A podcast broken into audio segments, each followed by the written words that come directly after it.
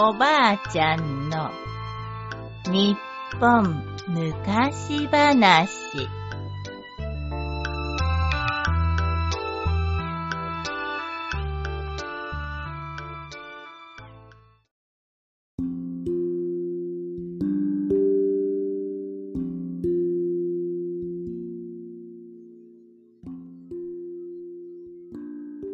鶴の恩返し。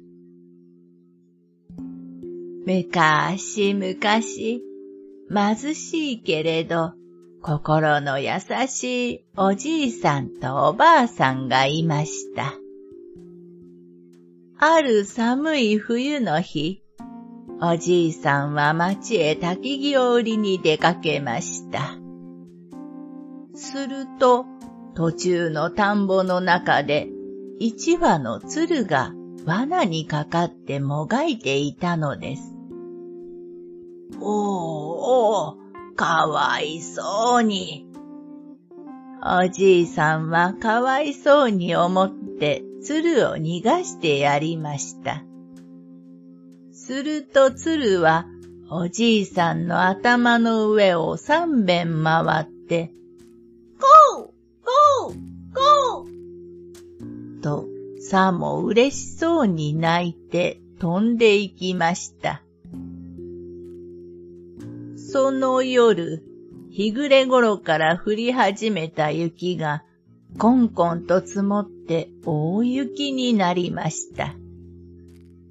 おじいさんがおばあさんに鶴を助けた話をしていると、表の戸をトントン、トントンと叩く音がします。ごめんください。開けてくださいまし。若い女の人の声です。おばあさんが戸を開けると、頭から雪をかぶった娘が立っていました。おばあさんは驚いて、まあまあ、寒かったでしょう。さあ、早くお入り。と、娘を家に入れてやりました。私はこの辺りに人を訪ねてきましたが、どこを探しても見当たらず、雪は降るし、日は暮れるし、やっとのことでここまで参りました。ご迷惑でしょうが、どうか一晩泊めてくださいまし。娘は丁寧に手をついて頼みました。それはそれは、さぞお困りじゃろう。こんなところでよかったら、どうぞお泊まりなさい。ありがとうございます。娘は喜んで、その晩は食事の手伝いなどをして働いて休みました。あくる朝、おばあさんが目を覚ますと、娘はもう起きて働いていました。いろりには火が燃え、鍋からは湯気が上がっています。そればかりか、家中がきれいに掃除されているのです。まあまあ、ご飯ばかりか、お掃除までしてくれたのかね。ありがとう。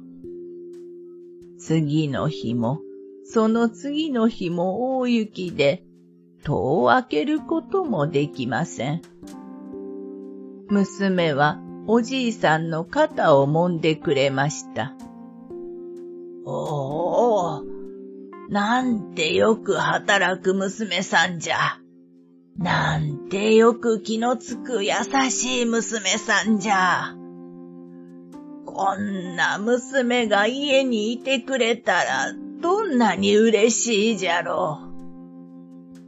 おじいさんとおばあさんは顔を見合わせました。すると娘が手をついて頼みました。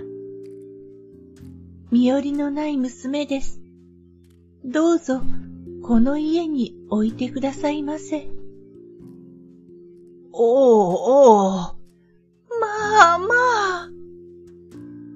おじいさんとおばあさんは喜んで、それから三人貧しいけれど楽しい毎日を過ごしました。さて、ある日のこと。娘が旗を折りたいから糸を買ってくださいと頼みました。おじいさんが糸を買ってくると、娘は旗の周りに屏風を立てて、旗を折り上げるまで決して覗かないでください。と言って旗を折り始めました。キッコバッタトン、キッコバッタトン。娘が旗を折って三日が経ちました。ようやく旗を折り終えた娘は、おじいさま、おばあさま、この綾錦を町へ売りに行って、帰りにはまた糸を買ってきてください。と、娘は空の雲のように軽い、美しい織物を二人に見せました。これは素晴らしい。おじいさんが町へ売りに行くと、それを殿様が高い値段で買ってくれました。おじいさんは喜んで糸を買って帰りました。すると娘はまた旗を折り始めました。ねえ、おじいさん。あの娘は一体どうしてあんな見事な布を織るのでしょうね。ほんの少し覗いてみましょう。おばあさんが屏風の隙間から覗いてみると、そこに娘はいなくて、痩せこけた一羽の鶴が長いくちばしで自分の羽毛を引き抜いては糸に挟んで旗を折っていたのです。おじいさんおじいさんや驚いたおばあさんは、おじいさんにこのことを話しました。キッコバタトン、キコバタトン。旗の音が止んで、前よりも痩せ細った娘が布を抱えて出てきました。おじいさま、おばあさま、もう隠していても仕方ありませんね。私はいつか助けられた鶴でございます。ご恩をお返ししたいと思って娘になって参りました。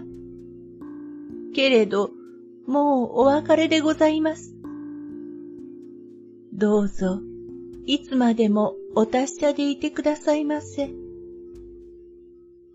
そう言ったかと思うと、おじいさんとおばあさんが止めるのも聞かず、たちまち一羽の鶴になって空へ舞い上がりました。そして家の上を三遍回って、ゴーゴーゴーと泣きながら山の向こうへ飛んで行ってしまいました。鶴や、いや、娘や、どうかお前も達者でいておくれ。今までありがとう。おじいさんとおばあさんはいつまでもいつまでも鶴を見送りました。それから後、二人は娘の折った布を売ったお金で幸せに暮らしました。おしまい。